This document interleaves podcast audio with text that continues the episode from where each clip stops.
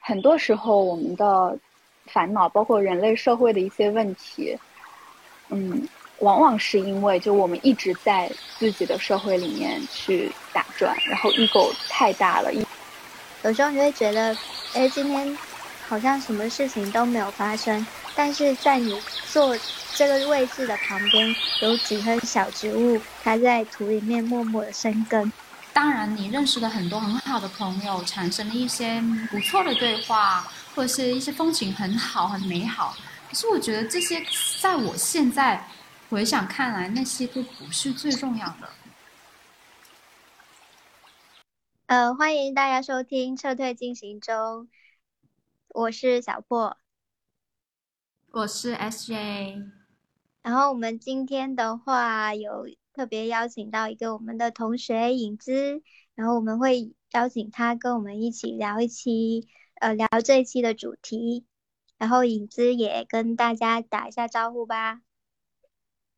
Hello，大家好，我是影子。好，特别谢谢小破跟 SJ 的邀请，呃，然后据说不仅是因为我们是同学，同时也是比较契合这一期的主题吧，因为刚在云南那边，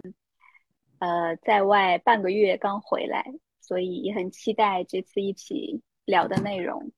嗯，对，呃，首先先说一下为什么会想到这个主题，是因为我。就是因为在上一期有说到嘛，近期在看韩敏哲的《倦怠社会》，然后它里面就说，呃，如今盛行的高效主义者没有意识到提高或者降低工作速度不能解决我们当下的时代危机，我们需要一种新的生活方式，一种新型叙事，由此产生一个新时代，一种新的生命状态，把我们从飞转的停滞状态中解救出来。然后，呃，就是因为看到这个词叫做“飞转”的停滞状态，也引起了我的兴趣。我就觉得这个词很有意思，同时也对应了就是我们经常也会听到向标所提出来的一个蜂鸟理论。他就说，那个蜂鸟就是会不停的振动翅膀，然后让自己呃悬在空中，就非常的对应我们现在的现在生活当中大多数人的一个生活状态吧。就是我们平常所说的内卷，就是大家都不敢停下来的一个状态。所以，就是看到这个的时候，我就联想到，呃，影子他最近是一个出行的状态，以及 SJ 他在前段时间也是有驻地在外的活动。对，所以就是想说，我们就是对应这种我们不停在前进的一个状态，然后想说聊一下我们。当我们在路上一种比较呃停留的一种状态的时候，是怎么样的一个感觉？所以呃，就先请影子说一下他，因为他是刚好就在就在上一周吧，对吧？然后是一个出行的状态，所以就先呃影子先聊一下自己的感受呗。好的，呃，我其实听小破刚刚的介绍，包括最早。跟我聊到就是读《倦怠社会》以及向标的呃访谈的时候，就觉得挺有共鸣的吧。然后正好这次出行，我觉得也可以跟大家分享一下。因为我这次八月中下旬的时候去云南，其实是去参加一个自然教育的活动，就是那其实是一个自然体验师的培训活动。然后我自己其实这一年多的时间。相当于是呃，就是从职场里面辞职，然后做一个自由写作的呃，就是自由工作者这样的一个身份吧。然后除了日常除了写作之外，也会去探索一些就是自己觉得感兴趣的，嗯，然后能感受到生命力的一些方向，嗯，然后这次的出行就是呃。探索的一个重要的方向之一，然后其实也是因为有朋友参加过那个呃机构的活动，然后就呃跟我分享他的感受，包括呃那些活动的一些介绍。然后我看了之后，我是觉得呃他们所做的自然教育可能和我的生活哲学是比较契合的，所以我就去了。然后去了之后，觉得收获还挺大的，就是一方面，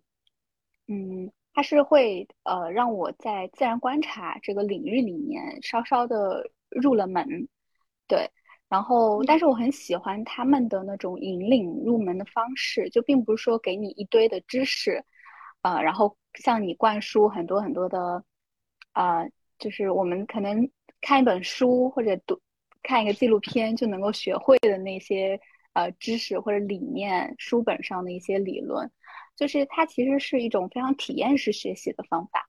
嗯，就是把我们带到那个。呃，山林中间，然后先让我们打开自己，就是人类自带的这个亲自然性的 DNA，先自己去观察，然后再一步一步体验式学习，告诉我们这个里面有哪些东西。嗯，而且呃还会去转换一些视角，就比如说我们第一天去的时候，他会去做一个小的自然游戏嘛，那那个游戏里面，我们就是蒙上眼睛，然后。呃，所有人排成一排啊，然后就想象我们自己是毛毛虫身上的每一节的那个部位，然后就讲整个这种沉浸式的在自然在山林里面体验的呃过程结束了之后，然后呃老师再会去跟我们讲一些就是自然教育它的整个发展历程，然后这个呃自然教育里面的理论就是包括。呃，人与自然的部分，然后也包括教育的部分，因为是自然体验师的活动嘛，所以也会去学习一些，就是呃，就是你要成为师的这个道路上去学学习一些课程设计，然后一些课程目标等等这些东西。所以我觉得就是整个这次出行，我的收获还是蛮大的，嗯，然后对我就觉得正好就是衔接上了小破说的那个人类社会的一些。呃，飞速的停滞啊，呃，包括悬在半空，像蜂鸟一样，不知道如何停下来，也不知道停下来该怎么办的这样的一个状态。嗯，我现在的感觉就是，人有的时候就是 ego 太大了，就是太过度关注人那么一小撮儿的事情了。嗯嗯，对，就是为什么？其实就是即便没有接触过。自然或者自然教育的人，大家都会有一个共同的感受，就是说，有的时候你去看看宇宙，呃，就是看看大自然，去自然里走一走，好像心胸就开阔了一些。就是，就是人在基因里面其实是有这种亲自然性的。然后我这次去学习呢，就是我就一直在思考，因为，呃，自然教育里面他会去强调三个关系的整体性，就是人与自然。人与人以及人与自我，就这三个关系对于一个人来说，呃，是同时存在的。然后，并且只有同时存在，其实才能构成一个真正完整的人性。嗯，然后我就对我现在就觉得，嗯，好像有了更深一点的体会，就是就是特别有共鸣。因为我之前其实也是一个，就是蜂鸟，就是在职场里面九九六。你根本停不下来，然后你在工作状态里面是别人不会让你停下，然后但是即便因为各种各样的原因辞职了，那个那个间歇的状态也是不敢停下的，因为嗯，就是整个社会机器它在那样的运转，如果你自我认同为或者说被迫的由于焦虑啊恐惧而去认同为你一定要在这个机器里面去运转，那么。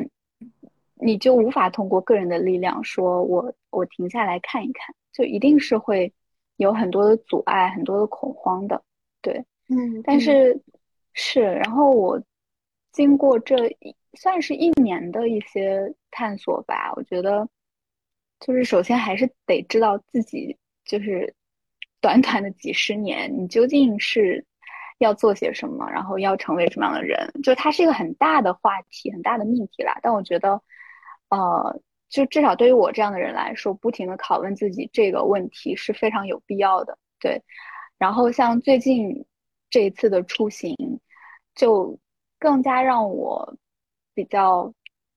切身的感受到了，就是很多时候我们的烦恼，包括人类社会的一些问题，嗯，往往是因为就我们一直在自己的社会里面去打转，然后 ego 太大了，一直去。盯着去过度的关注自己以及这个人类社会，然后私欲膨胀的这样的一个状态所造成的，嗯，对，就是欲望那些太多了，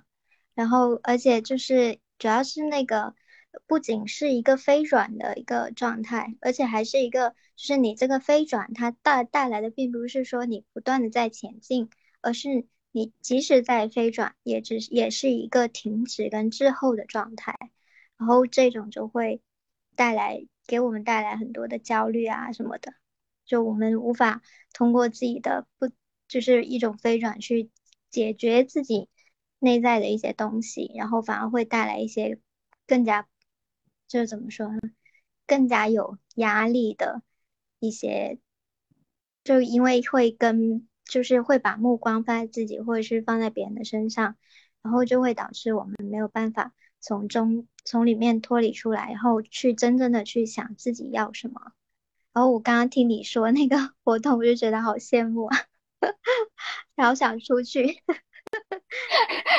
逃离逃离办公桌，是啊是啊。然后刚刚说到一个呃，我们人是有亲自然性的嘛，然后也是对，就是跟朋友在聊天的时候，他就突然一个给我来了一句，就是那个陶渊明的诗，然后他就说“复庭无尘杂，虚室有余闲，走在樊笼里，不得返自然”。我就想说，这是我们就是很小的时候读的一首诗，但是。其实我们是没有办法做到这种状态的，而且其实就是我们本本身就是一种爱自然的，就是本性嘛。但是你会渐渐的被一些就是我们生活里面的那些呃欲望啊，然后所谓的成功学啊，就是被灌输，然后以至于忘记我们其实就是大自然中的一部分，然后就是会慢慢的。就跟大自然脱离太太多的，在就像你说的，太我们的 ego 太大，就只是放在自己的身上以及自己的欲望的上面，而忘记去追求一些你可能自己更想要去亲近的东西。对，而且我觉得，嗯，其实是很可怕的。就之前，呃，我们可能就包括我，可能会觉得，嗯，就是到自然里面去。因为人有这种亲自然性嘛，你会觉得很放松啊，然后呃感受到自然的那种疗愈的力量。因为你会就是其实就是你的关注力会从那种比如说你的想法，甚至是灾难化的一些想法，慢慢的呃打开，你会关注到当下，关注到这个比如说云的变化，然后树的声音，这种它其实就会让人慢慢放松下来嘛。嗯嗯，但我之前可能更多的体验也也仅仅是在这儿，然后这次就是因为就是去参加这个自然教育的活动，然后嗯，老师们其实相当于梳理了就是整个呃人与自然关系的一些，就其实我觉得大家都都明白，就只是每个人每个个体都觉得这件事儿离自己特别远，就比方说。我们都知道今年的气候非常的反常，整个北半球都热得不像话，就是就是每年都在打破历史的记录，然后大家也都觉得说啊，人类要把自己作死了呀，就网上有很多这样的话，嗯，然后然后嗯，大家现在也都明白哈，地球它是有很大的修复能力的，人类把自己玩完了之后，它可能会慢慢的修复回去，嗯。对，但是我觉得就是这样说，就既是一种，呃，一种讽刺，然后甚至是一种自嘲，同时其实也是一种迷茫，就是大家依旧会觉得这件事情离自己特别远，因为就觉得破坏环境呢，可能没办法呀，是那些投资，是那些工厂，对吧？是那些大的国家政府机构做的事情，然后。但是，嗯，这次就是我去学习了那个自然教育的东西之后，然后他，然后他的背后的理念就是说，呃，就是就是，比如说我们在讲这个课程设计的一些环节的一些要素的时候，就会很强强调说，呃，情感、呃，意识、知识和行动，就是这四个方面是缺一不可的。那有的时候，我们和大自然的这种情感连接是首先比较容易培养的，但是你光有这个连接，呃，没有后面的东西是非常不够的。因为自然这么好，你又这么的亲近自然，你又是自然的一部分，那每个人当然应该用自己的方式、自己的力量去维持住这种连接。就它其实是一个非常切实的，跟我们每个人每个人的生活都非常息息相关的一个事情。然后我觉得以前就可能是一种宣传的，就宏大叙事宣传的一一种反作用，就是节约用水，对吧？节约用电，每个人都知道，但是大家就好像觉得，如果放在生活里面，尤其是现在，比如说像外卖这种。如果所有同事都点外卖，然后你突然不点，然后别人问你啊为什么？你说因为我要保护环境，就好像是一件很羞耻的事情，对吧？就好像小孩才会这么做，但实际上特别不合群。对对，我就觉得这也算是一种宣传的失败吧，嗯，就是一种宏大叙事的反噬。就是我现在就觉得是啊，就是。就是，尤其是说，呃，很多人可可能开始意识到了，嗯，就是和自然待在一块儿是一件更简单、更放松，然后也更能学习、更能汲取到很多力量的事儿。但是生活中呢，又很割裂，就是也并没有做出一些真正就是有有效能感的，呃，能够去改变自己生活方式的，然后更亲近自然、更保护自然、更友善地球的。这样的一种生活方式，我觉得这个其实是我这次出行对我一个挺大的启示。对，就是因为我们最后一天就有去做一个，就是承诺从一件小事做起嘛。然后我就反思了一下，其实我的很多的行为都其实很不友善地球，然后也很不保护环境。就就一方面感受到哦，人和自然的这种亲近。但另一方面，好像又在那种日常的工业社会里面，对对对，你不自觉的加入那个大潮，嗯，然后呃，我觉得我觉得这种事情是不能躺平的，就除非你认认同它，否则就是嗯，就算你改变不了太多的人，但是你这一辈子短短几十年，就从你自己做起，做好你的这一部分，那其实也能改变挺多的了。嗯嗯嗯，对，我觉得这个 S J 应该会比较有说服力，因为他是身体力行的在做，就是他一直都是素食主义者，然后在就是有时候我在吃肉的时候都会稍微有点愧疚，就是会少吃一点牛肉这样子。我，嗯，我想我反而想说的是，刚接着影子的吧，就是。哎，你刚刚说身体力行的事情嘛，然后我在想我自己有在做什么，然后呃，素食其实是一部分啦，然后可是最近我比较有体会的是，我种了一棵小植物，就是呃龟背，然后那个龟背就是我种了大概呃差不多十个月了吧。当初是多总，就是呃那个读诗群里面的多总，他就是疯狂的，非常就是就是疯狂的喜欢上种植物，所以他给我们安利了很多。然后我在群里面被安利的就是说龟背是很好长的，龟背是很容易种的。然后我就一心这么想着，然后就去去去买了一颗，就是非常小的幼儿园状态那一种，然后而且是。它原本是土培的，我要我带回家之后，然后就是换成是水培，水培，嗯，然后在长达半年的时间里面，它都是奄奄一息的状态，然后我就觉得它是不是快要死了？可是它又不死哦，嗯，就精神状态很不好的感觉。然后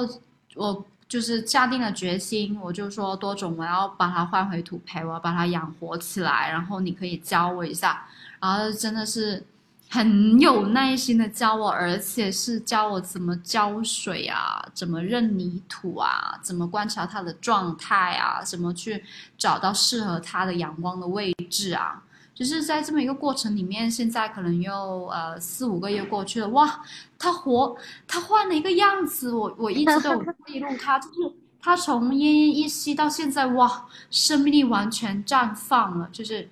是不是超开心？对啊，就我看了他那个变化，我自己也很开心，就是就是我感觉是我内心状态的一个转换的感觉，也是呈现了，就是我我有一部分是投射在他身上，然后他也教会了我说，哇，就是就是原来那股生命力是可以这么强的。只要给它正确的阳光和水分和空气，它就会找到自己的方式长。而且我每每天起床第一件事就会去看它，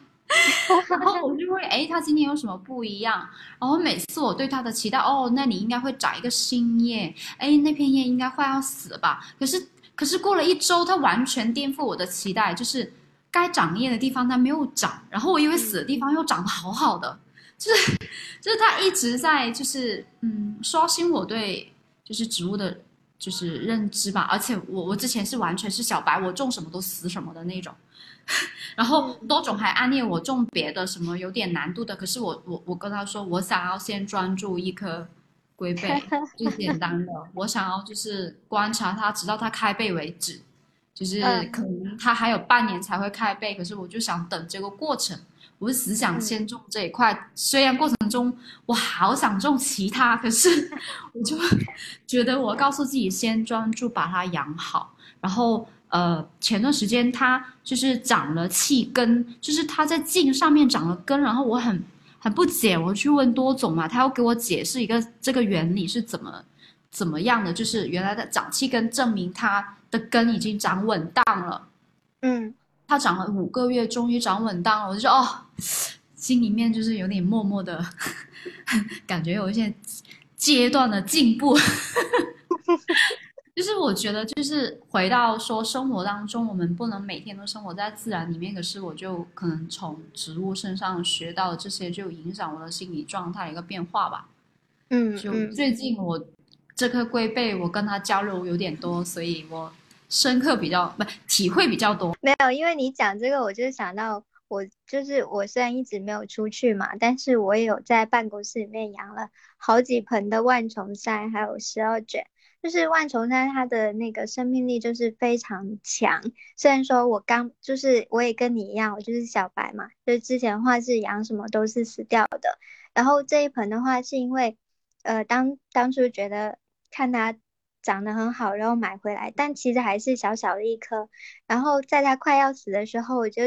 让我的同事帮我带回家去，然后让他帮我救活了。然后之后他再回来的时候，它就是已经是一个非常强壮的一颗。然后就是现在的话，它好像是有三年还是快四年吧。然后就是每次看到刚买它的时候跟现在的一个对比图，我就觉得太神奇了。而且现在会把它，就如果说是多余的部分，就把它给拆出来，然后扦插到别的盆上面去，然后在别的盆呢，然后每天去给它松松土啊，浇一下水，也没有每每天浇水啦，就会去呃去查一下怎么样对它更好，摆在什么样的位置，每天要要浇多少水，然后多久我要给它换一次土啊什么的，然后就是会经过这一。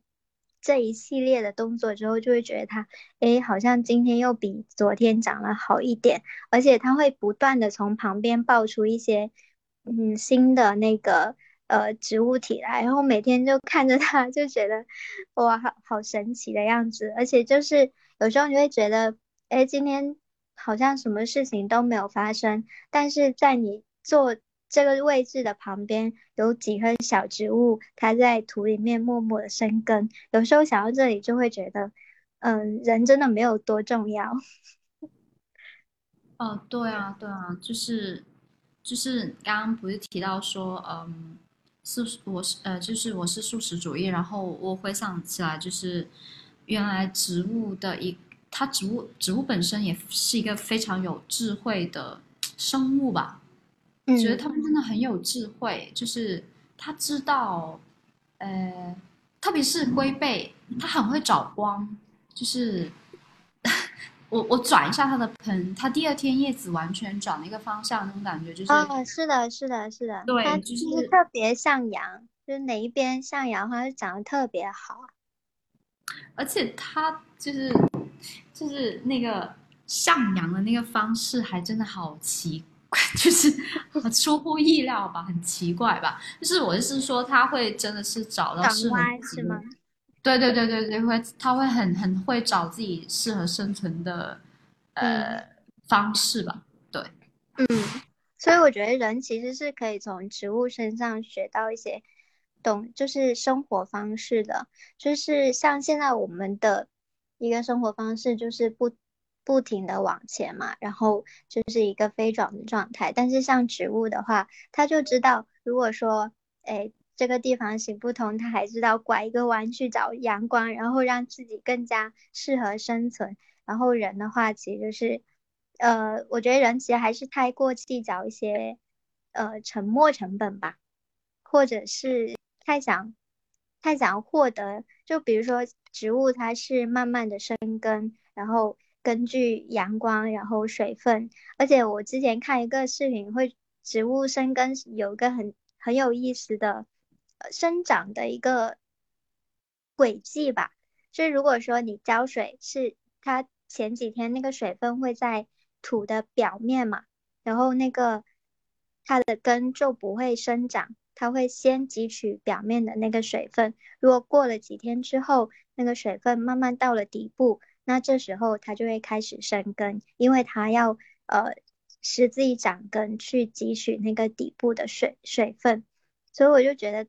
这种植物的生活方式，不是这种生长方式，很值得我们去学习吧。就是它会有一个，就不是说时时刻刻需要表层水分的一个状态，它知道当水分到了底层之后，它有一个。因为它生长到底部肯定是有一个停留的时间嘛，有，然后它在那个停留的时间里面，它是会慢慢的生根，它是会给自己一些耐性的。然后，但是反观我们人的话，我们是没有这种呃停下来犹豫跟迟疑的一个精神的，因为我们会不断的往前赶，不知道要停留下来。所以我觉得植物这部分真的很有意思。而且植物，呃，是时间，就是是时间性的生物，然后人是比较物理性的，因为植物是不能动的，人是可以走动的。可是回到主题，就是呃，我们就是呃，在路上那个，我我更想要就是就是呃，反而聊的是说，因为很多人常常说在路上就是要去诗与远方的那种，就是。然后，可是我最近反而发现，就是之前我有看到一个美术馆的一个呃活动，就是它的名字在呃，它的名字叫附近的五百米吧，好像是，嗯，对。然后就是，其实就是说，呃，反而把注意力，呃，就就是可能，当然也有疫情的原因影响我们不能就是诗与远方，很多时候。可是我们很多时候又忘了身边附近五百米的事情，就是因为常常都见，天天都见，反而忽略了这些身边的小事物。那我自己的一个体验就是，我之前也跟小破呃分享过了，我自己在真的是在家的五百米的地方，就是就就小区嘛，小区的楼楼下，然后就是去观察呃不同的植物啊、树啊、野草啊的状况，包括小朋友的状况，是老人家是怎么的一个状态的，就是我觉得很有趣，像旅行了一趟感觉，就是那那那一趟旅程，我可能自己也走了，呃，差不多一个小时多吧，所以说在路上不一定就是指的是说。我一定要去完全陌生的文化的地方，然后其实，在家附近的五百米，只要你换一个心态，其实就是在路上的状态了。对，对，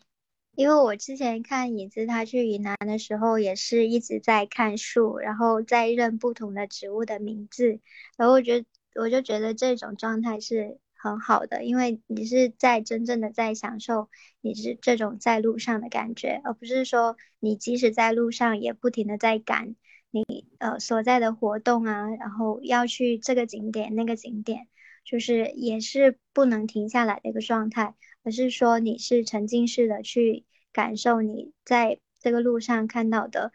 所有的一切。就我觉得刚刚 S J 说的特别好，嗯，然后之前其实刚刚我就想说，嗯，就这种很悬浮的状态，我觉得城市人其实更加严重，就是反而生活在小城市、小镇，然后或是年纪大一点的人，我觉得我从他们身上看到更多就是与当地与生活的那种连接，而不是说整天是。往前赶，然后活在想法里，活在一堆就是更虚、离生活更远的那种焦虑和迫切当中。然后像刚 S J 不是说他有在小区里面看附近五百米的地方吗？然后我其实，呃，我这次是因为疫情，然后就就被滞留了，然后我就只好重新回到我爸妈家。然后外婆最近也住在我家，我每天晚上陪我外婆散步的时候，我就真的觉得，就是，嗯，老年人他们的那种生活，就是是非常扎根在地底下的这种感觉，就是非常非常非常扎实。就我外婆在我家，可能她刚来不久，她就和左邻右舍的所有的老年人，甚至中青年人都认识了。嗯，就是他三句话就可以和对方建立一个特别真诚、然后特别直接的联系。对，但他也不是那种社牛，就是他也不是说一一上来就特别特别社会，然后然后就就能够跟别人成为朋友或者怎么样的那种关系。就是我觉得就是一种特别真诚、特别真挚，然后也特别生活化的，呃，一种好奇跟彼此的那种友好。嗯。就是比如说我陪着他散步，然后路上可能遇到别的奶奶哈，或者是有的爷爷奶奶一起散步，然后他就会停下来跟他们打招呼，然后结束了之后呢，他就会告诉我说，啊，那个奶奶家他们家怎么怎么样，然后那个奶奶她是个什么样子的人，就我觉得非常神奇。我在家就算待一个月，也不能认识就是左邻右舍的任何一个人。我觉得如果没有比如说像疫情之类的这种特殊的情况的话，但是。像我这种情况，我觉得就是每一个生活在城市里的，呃，年轻人，就是是是常态吧。就是我们是一直生活在网络里，然后一直生活在想法里，呃，和自己的世界里，就是对于身边的那种人与人的连接，然后包括人与植物，嗯，人与动物的这种连接都。都很少，对，所以我现在就是陪我外婆散步的时候，我我也会停下来去看树，然后我外婆她也是会很好奇且耐心的跟着我一起看，就比如我观察到哪棵树，我说，哎，你看这棵绿色的树，它长出了很嫩的黄色的芽，然后我就会去看一看它，然后我外婆就也觉得很新奇，就是说，哎，你看它这个芽长得像花一样，它香不香？它有没有什么味道？就是。就是，我就突然觉得生活就该这样啊，就应该非常，对对啊，就是就应该扎根在生活里面，而不是在那种想法和情绪里面逗留过长的时间。嗯，对，是啊，太容易被带走了。嗯，对，就应该去触碰，而不是说去就是去想，而是应该我们真的要去触碰我们身边的。人也好，然后植物也好，动物也好，然后邻居也好，就是先从我们身边的一些东西，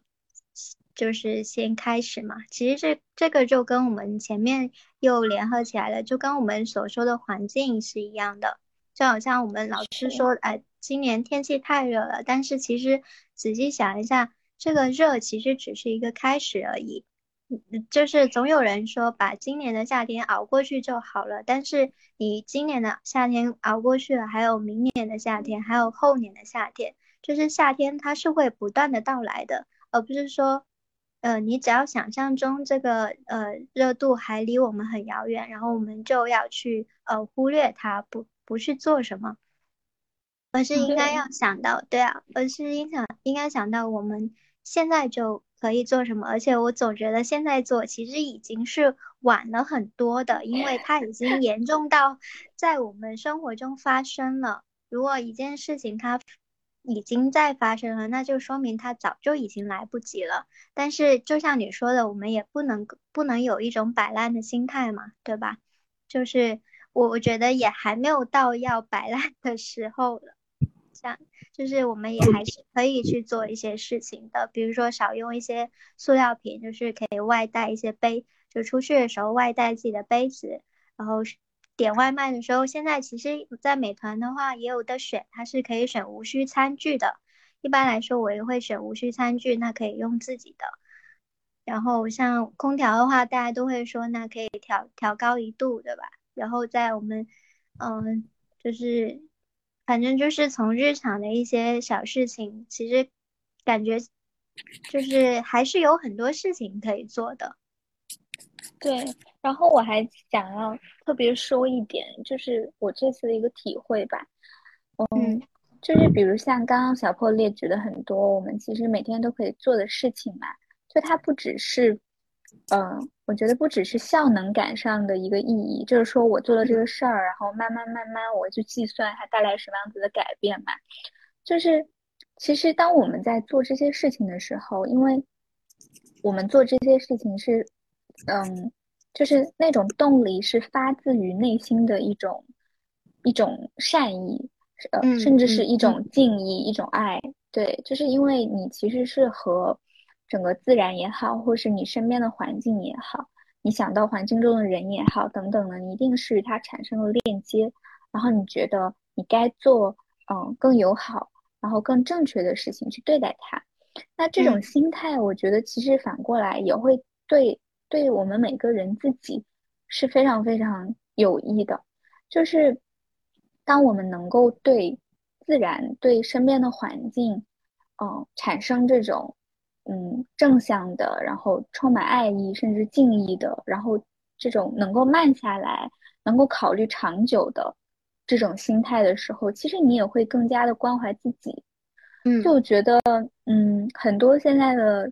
年轻人，甚至已经过三十 不太那么年轻的人，就是大家生活有时候会就是想摆烂、想躺平，觉得过得很糟嘛。当然，生活压力是很大，但是这种时候，其实我觉得当压力很大、当想摆烂的时候，嗯，你回过头才发现，那个时候的自己其实是最需要被关怀的。然后往往能够给自己关怀的人，其实只有自己。嗯，所以就比如说我，其实就很心疼，可能四五年前疯狂加班，就加班到没有时间吃饭，然后胃痛，呃，睡眠也不好，第二天还得定闹钟早起上班，然后晚上继续加班到凌晨的那个那个状态。嗯，就是其实那个时候是最需要、最需要去进行自我关怀的时候。然后那个时候也，但是恰恰就是，不仅会忽略自己，然后也忽略呃身边的环境，也忽略所有的，就好像除了工作一切都不重要，就是这种陷入了这样的一种，嗯意识的循环里面。当然，整个社会包括自己那个时候都在 PUA 自己嘛，就是好像一切都要为工作、为所谓的未来奋斗、为。呃，要做的事情，然后呃，工作职责责任而让步，嗯，但是对，但我觉得就是这种时候，真的反而是需要警醒的，就是就是如果有一天你发现你的心冷了，就是你好像对自己特别无所谓，然后你对身边的人啊、环境呀、事情啊都很无所谓，因为你没有那个精力再。有任何的那种爱意和善意的萌发了，那个时候真的是你整个人的状态在在亮红灯，在告诉你，就是你作为一个生命体正在走向枯萎，就是你的生命力已经被榨取干净了，是这样的一个状态。对对，其实就是一个所谓的精神内耗嘛，就是你不断的在消耗自己，然后我就是。在看那个汉密者的时候，他也有说过，就是我们在同时，因为我们会把自己当做是在这个呃社会规训当中的一个剥削者，呃被剥削者嘛。但其实我们也是自己的剥削者，我们在处于一个呃受害者的同时，也是一个施暴者，因为我们会对自己进行剥削，即使是没有这个呃体系，你也会自己去规训自己，然后这种剥削也是可以照常进行的，因为呃是一种自己也会 PUA 自己嘛，就像你刚刚说的，是因为内化了那个剥削的体制吧。对啊，就是你自己也会去，就好像蜂鸟，它也没有人就是去追赶它或者是什么捕猎它，就是它也会不停的呃震动翅膀，以以防止自己掉下来嘛。我们现在也是这种状态，就不不敢停下来。但但是其实你要真正去看有什么东西在追赶我们，或者是在鞭打我们，就后面有什么，其实我们是没有去看的，我们只是在往前走而已。嗯，是。对，刚刚影子是说到一个我们对身边一个自然的态度，然后也会反过来影响我们自己嘛，就是它也会反过来影响我们自己身上的一些能量。然后我也想到，其实我们在对待自然，或者是我们当有一些比较小的行动去改变的时候，其实也会影响到我们跟他人之间的关系。有可能就是当你对。呃，植物更有耐心的时候，也会反过来对人更有耐心，而由此去跟自己身边的一些呃亲密关系也好，或者是就各种关系吧，就是会会有不一样的视角，就也有可能会有不一样的改变跟发现。对，对，我觉得其实就是行动本身，它特别特别的重要。有的时候人好像。就是那种飞速的，但是停滞的状态，其实是非常非常难受的。因为人其实是一个对于，就我们是一个对时间分外敏感的一个一种生物吧。嗯，就是你像植物、动物，它们其实没有时间的概念，只有人类有这个时间的概念。所以，我们就是，尤其是现在这个社会，时时刻刻哈都是在感受到时间在。在流逝，然后会有这样的一种焦虑，年龄焦虑也好，时间流逝的焦虑也好，然后同时，同时，如果你是停滞的，那这种焦虑就会更加无限的被放大。嗯，对。然后我我自己的感受是，除了行动，没有任何别的办法。对对。就是好像之前忘了在哪里看到，就是如果说面对生活会有一种比较大的虚虚无的感觉，或者是比较虚妄的话，那我们最终能做的就是把目光放在具体的事情上面，就是我们我今天要做一件什么事情，然后就放在这件事情上面，而不去想它是否具有什么长远的意义之类的，就不要去想太多。呃，是否呃能带来什么样的东西啊？或者是他可以给我什么？因为我感觉很就是呃，可能我们会不自觉的会再去做一件事情的时候，就去想他能够给我带来什么，或者我们可以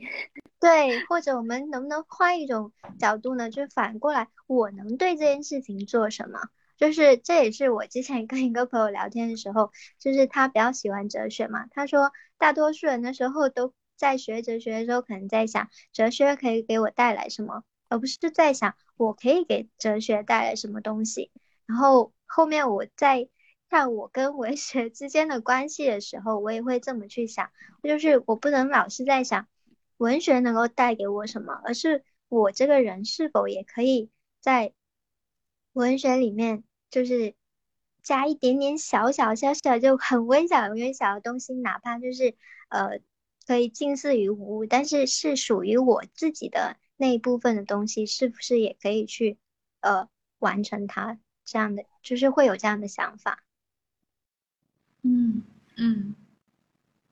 对，我记得我之前听老师去精分就舍伍德的时候。他就有讲到，对，就是当时，嗯，讲到很多作家中的作家，然后就是这条非常非常大的河流，然后所有的作家中的作家就像一个支流一样，哦，汇入到了文学这条大河里面。然后他当时就讲到说，就是我们其实也需要去考虑，就是立志成为小小小小支流里面的一个小小的组成部分，然后这是一件非常非常有意义的事。这是一个小水滴。嗯嗯，然后我们是不是离开主题了？也没有，讲 自己的停留嘛，就是就靠主持人串场了，就看我们是因为各种方式的停留嘛，就是停留在路上的风景也是一种停留，你停留在日常的一些呃琐碎的事情上面也是一种停留，你停留在就是养植物这件事情上也是在停留，然后停留在阅读上也是在停留，就是呃总的。是目的就是为了让我们停下来，就是稍稍微放慢一点点。就是嗯，我觉得这个停留给我的感觉，其实反而是说，就是你真正的去生活吧，就是你是把自己放到生活的那个里面，然后去感受它，去体验它，然后去在行动啊，在所有的方面。去生活，而不是说你浮在生活之上，然后去假设它，去设想它，去计划它。对我觉得那是两个很很不同的状态。就是停留也并不是说，嗯，我停在这儿，然后不往前，对，什么都不做，而是它就是和那种就是像蜂鸟一样不断的震动翅膀，然后。然后不知道往往哪个方向去飞，但是就觉得自己一定要飞，是一个相对的一个状态。嗯，对对，反而是停下来，就是让自己深挖下去、沉下去，呃呃，是跟悬浮的状态相反的那种沉下去、扎根的状态，我很是很想要的。这几年都是，都是我的一个生活的一个大的方向。对对，其实即便就像我们经常会说嘛，就是 卷又卷不动，躺又躺躺不平嘛，就处于一种非常中间的状态。但是我会觉得，呃，就是如果我们是真的没有，就迫于一些生活的压力，没有办法去逃离一个被剥削者的角色的话，那我们其实就不要去当那个呃剥自己剥削自己的那个角色。这这个是可以自己决定的，这个是我们可以去选择的。嗯，其实是的。嗯，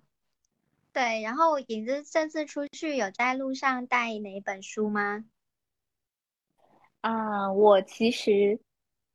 就是出发之前，我特别想带几本诗集，就是第一个是佩索阿的诗集。哦，对。嗯，对，呃，就是他，呃，就是卡埃罗的那一本，因为那本就是呃牧羊人的那个合集嘛，就特别适合在自然里面读。对，对啊，对。然后另一本就是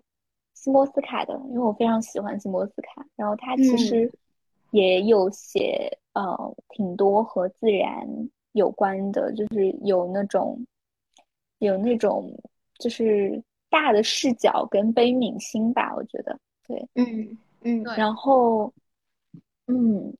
然后诗集主要就是这两本，然后后来就觉得书太重了，就带了一个 pad，想着说里都可以查得到，好真实哦，是的，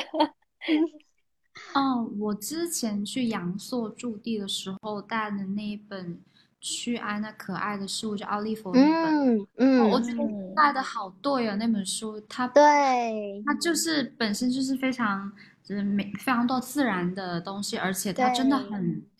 它跟超爱自然，对，它它跟佩佩索啊就是又不一样，嗯，对，是他们都很哲学，还是有点就是禅意的那一种，对我就特别喜欢这种。所以那个时候就是，嗯，我我在阳朔的时候，就是因为阳朔真的是你你一去的时候，它给你扑面而来的那种大山的感觉，就会让你非常整个人是稳的，就是的嗯的感，嗯然后。跟跟大海很不一样，大海可能是嗯。飘飘荡荡漾，然后一一定想让你就是想要，就你看着远方就很想要出去的那种，可是，在大山底下你就很想扎在山下的那一种感觉。我那、嗯我去完阳朔的时候就飞就最，虽然之前去过呃呃西藏，就看西藏的山，可是西藏的山好远啊，就是嗯高原，就是很远的感觉。然后这次来阳朔，就是哇，山好近哦，就在你前面，而且它会呃，它一些古镇里面都有很多屋房子是用山里面的石头去做的。嗯嗯所以我就说，哇，就是这种呃，我之前可能很多时候想象的自然，比如是植物啊、绿色啊等等，这一次感觉的真的是扑面而来的山和石头的感觉。对，所以那个时候读着我刚刚提到那份去那本去爱那可爱的事物的那本诗集，就觉得哇，好适合。还有，呃，如果最后可以读一首诗的时间，应该就是选那一首了。然后 我忘了，你会选哪一首？我回头拍给你吧。因为我刚好也在看这一本最近，然后我就觉得好哦。喜欢哦，因为嗯它就是那种沉浸式的在自然里面逗留的，你一看它是就知道它一定是生活在自然里面的，而不是靠想象去描写自然的。嗯嗯，对对啊，嗯，是这差别还是特别特别明显的。嗯，对对，嗯。，OK，哦，我还想分享一个，就是关于在路上的嗯。感受，嗯，就是嗯，因为我在那个四，呃，a-，anyway，很很多年前，很多年前真的是沉浸在那种在路上的状态，是真的诗与远方那种在路上的状态，就是流浪，背着个包，然后一个人可能就是去旅行，然后住在呃通铺，就是好好，可能四五人的房间的那种穷游。对那种状态，是我一开始认呃认为的传统的在路上的状态。然后那个时候其实什么都不懂，然后非常非常非常非常非常小，年纪非常小，只是想要去看看这个世界，认识不一样的人。当然最后都有达到这个目的，可是不知道为什么每次出去再回来的时候，就有一种，嗯，一种非常不踏实、非常空虚，就是虚的感觉。当然，你认识了很多很好的朋友，产生了一些不错的对话，或者是一些风景很好、很美好。可是我觉得这些，在我现在回想看来，那些都不是最重要的。那些不，我现在不会为了这些而在路上。然后我觉得反而更重要的是说，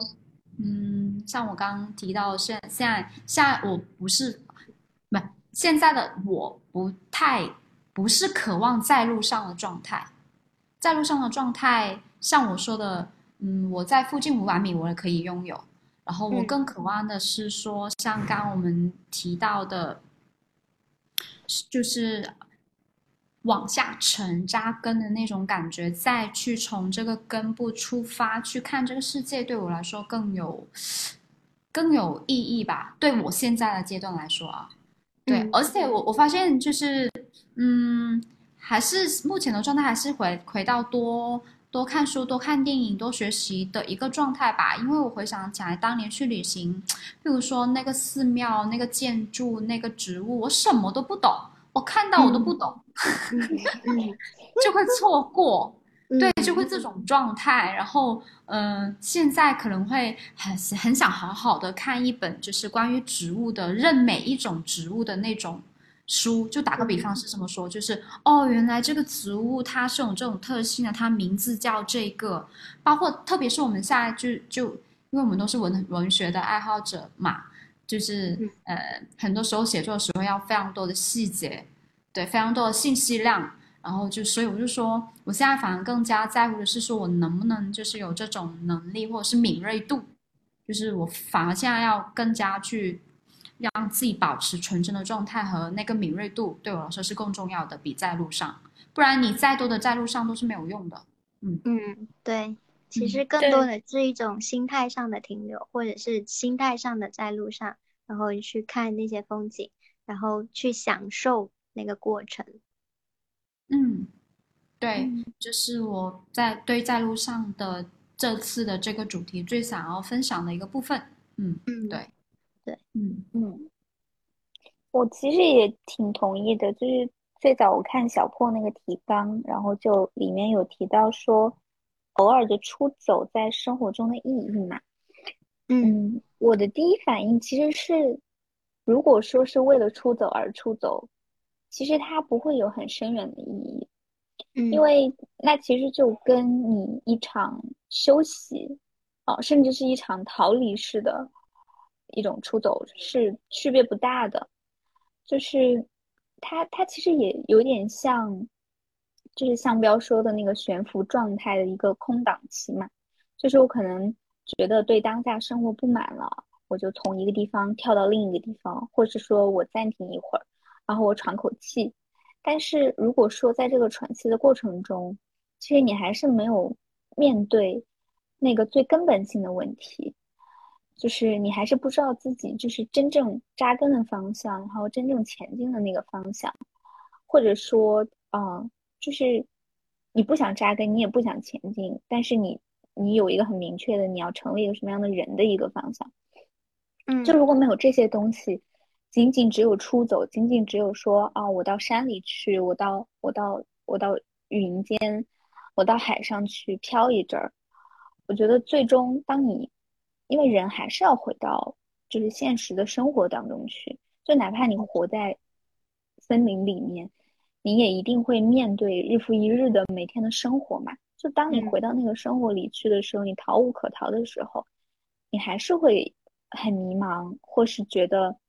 一切又从头来过，就是你休息所积攒的那些能量，也一定会被耗光。嗯，对，是的，对，所以我是觉得，就是有一些你不可以逃避，一定要让自己啊想明白的问题，其实还是就有的时候还是要要去做出选择，就并不是说这个。你一定要想的多么高深，一定要像哲学家像尼采那样哈，直面死亡焦虑，然后，然后非常深刻的拷问自己，然后知道自己要成为一个什么样的人。但是，嗯，就是它不应该是一个在逃避的状态。就哪怕你可以慢慢去想，也可以慢慢去探索，但是并不是说你从生活中逃避一段时间。然后积攒一些能量，再回去把它耗干，然后再出来 逃避一段时间，就它不应该是这样的一个循环。这个循环本身依旧还是一个一个悬浮的状态。嗯，是，嗯是，呃，而且是，你说，你说，是，呃，呃，就是我这次在阳朔驻地的十天嘛，我我我我我我们在晚晚上的时候一起聊天的时候聊到说，哦，这次出行就是给我。跟以往的出行很不一样的感觉，就是我终于有了一个落点了，我不再是浮着的了。就是之前啊，这次驻地就是我们有是有一个呃想要调研的方向和目的的，然后就是根呃就是根据这个目的，我们会设置我们的一些呃行程。就是我哦，我们有分享到一点，就是譬如说有一些很出名的景点。就那个相公山，然后能看到呃阳朔的全景，然后那个时候我们觉得啊，我我不 care，不想去啊，跟我们这次的主题完全不相关诶。我们时间有限，不如我们去一些可能没有那么多人就是在乎，可是跟我们的调研的主题是有关的那个行程吧。然后最后我觉得，就是觉得这个方向我好像找到一点感觉了，在在路上，我我我所。认同的那个在路上的感觉，就是这次是带着创作的目的或者是调研的目的的那种，然后是真的是往下沉的那种感觉，我觉得非常好的一个次的体验。对，在路上也有一种有另外一种感受。对，嗯，对，嗯，对，所以，所以我我可能，我我经过这次之后，我觉得。像像影子分享的，这次你是主要去上一个自然教育的一个培训的一个出行，我觉得也非常好。就是呃，不一定要去什么旅游景点啊，或者是漫无目的的，可能就是呃去偶遇、艳遇、约 等等那种。对，就我觉得有的时候其实形式本身不是最重要的，因为就更重要的还是还是人，然后以及人在其中的体验嘛。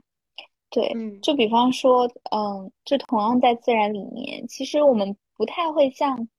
嗯，博物学家那样，就是一定要搞明白这个植物它是什么科什么属。然后它的嗯生生物特性是怎么样？然后它每年不同阶段是怎么样？就是我我自己觉得更宝贵的，反而是说我作为一个人类，呃，一个生物，然后然后和另一个生物相遇，然后我看到它当下的一个状态，好像就我最后整个人的状态，就之前小破知道我我最后呃其实是就挺折腾的，我我要回上海，但是。由于疫情，然后我被滞留在了云南。后来我就给自己安排了，就是嗯，临时安排了一天的行程。然后那一天我就自己一个人去昆明的那个植物园里面逛了一个下午。然后就最后一天，那些植物就整个让我放松了，就是我就像遇到了很多很多新的朋友一样。然后他们不会说话，但是他们都。有很蓬勃的生命力，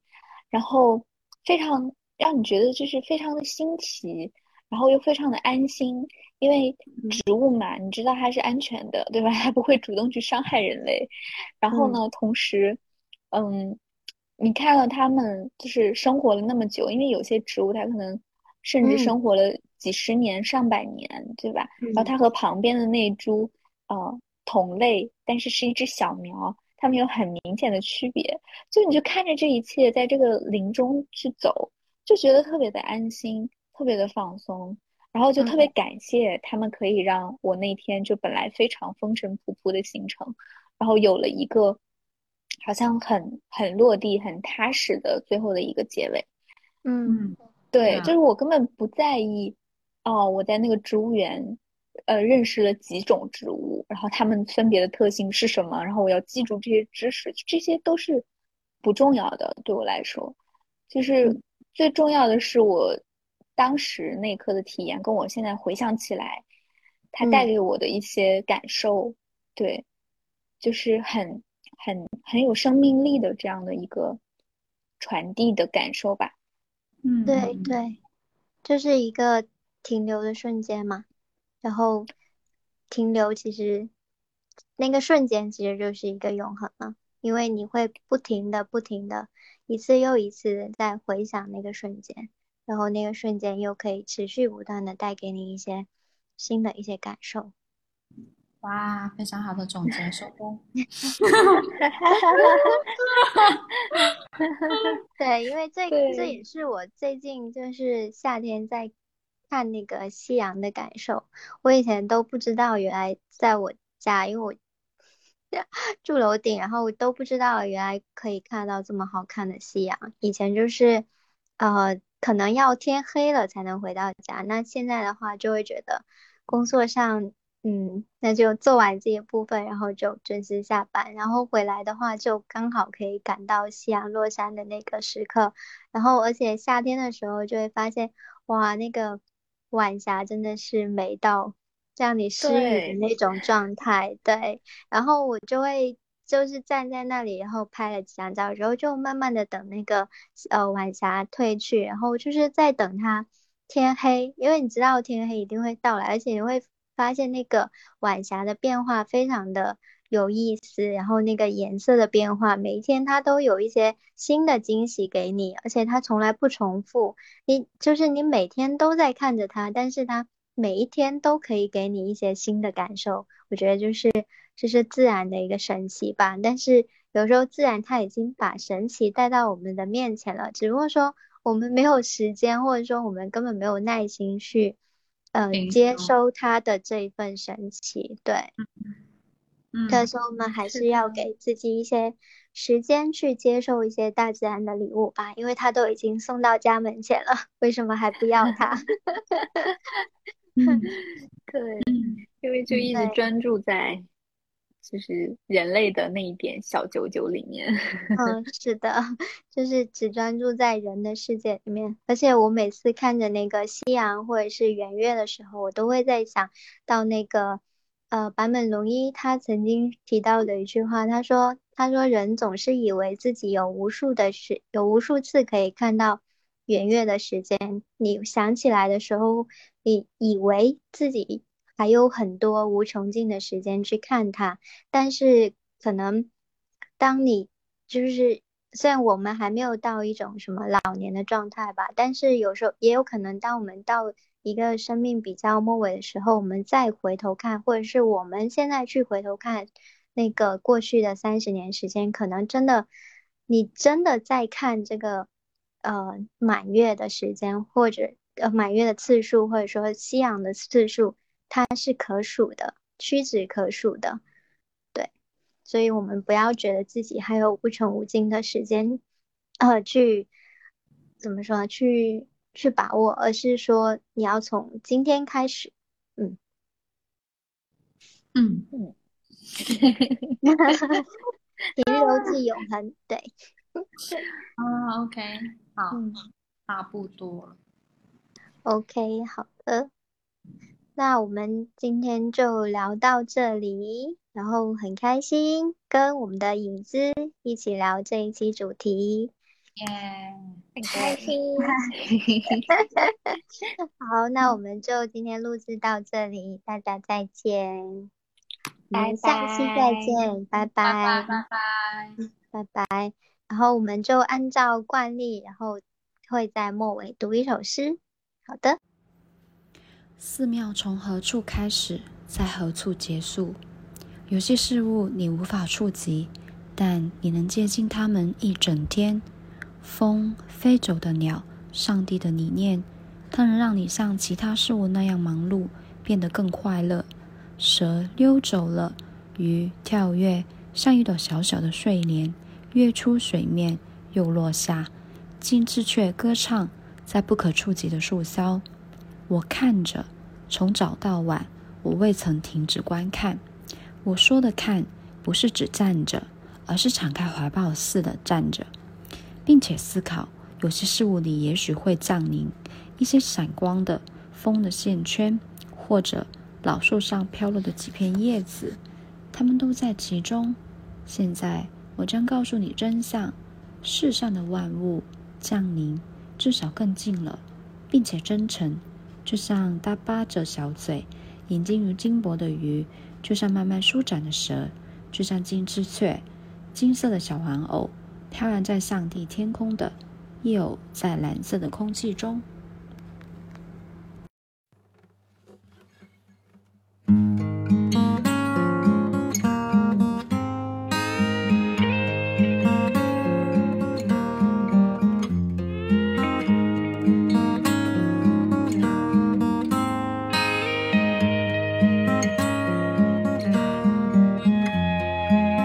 觉这世界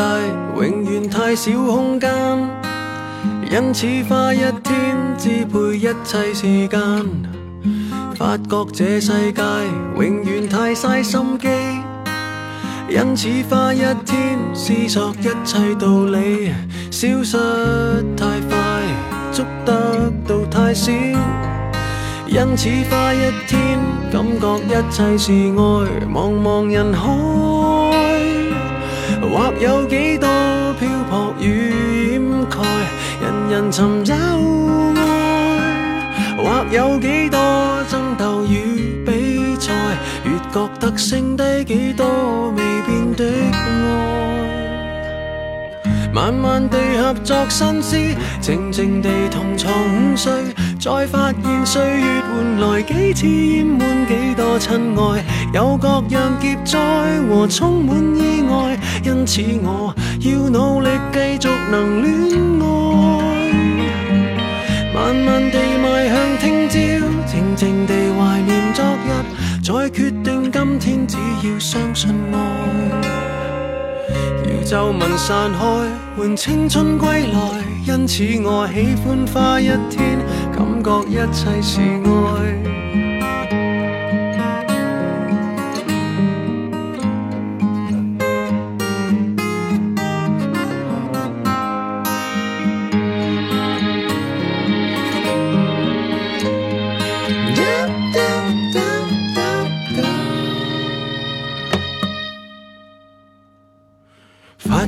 這世界永遠太少深刻，因此花一天改變一切習慣。發覺這世界永遠太多蹺蹊，因此花一天擁有一切運氣，消失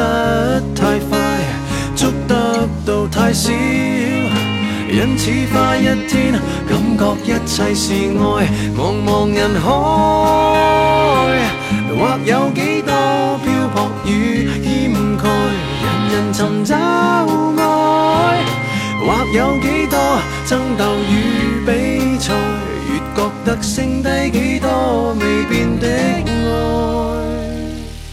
嗯，慢慢地合唱 K 歌，靜靜地同遊網上，再發現歲月換來幾次厭悶，幾多親愛，有各樣劫灾和充滿意外，因此我要努力繼續能戀愛。慢慢地邁向聽朝，靜靜地懷念昨日，再決定今天，只要相信愛。要皱纹散开，换青春归来。因此我喜欢花一天，感觉一切是爱。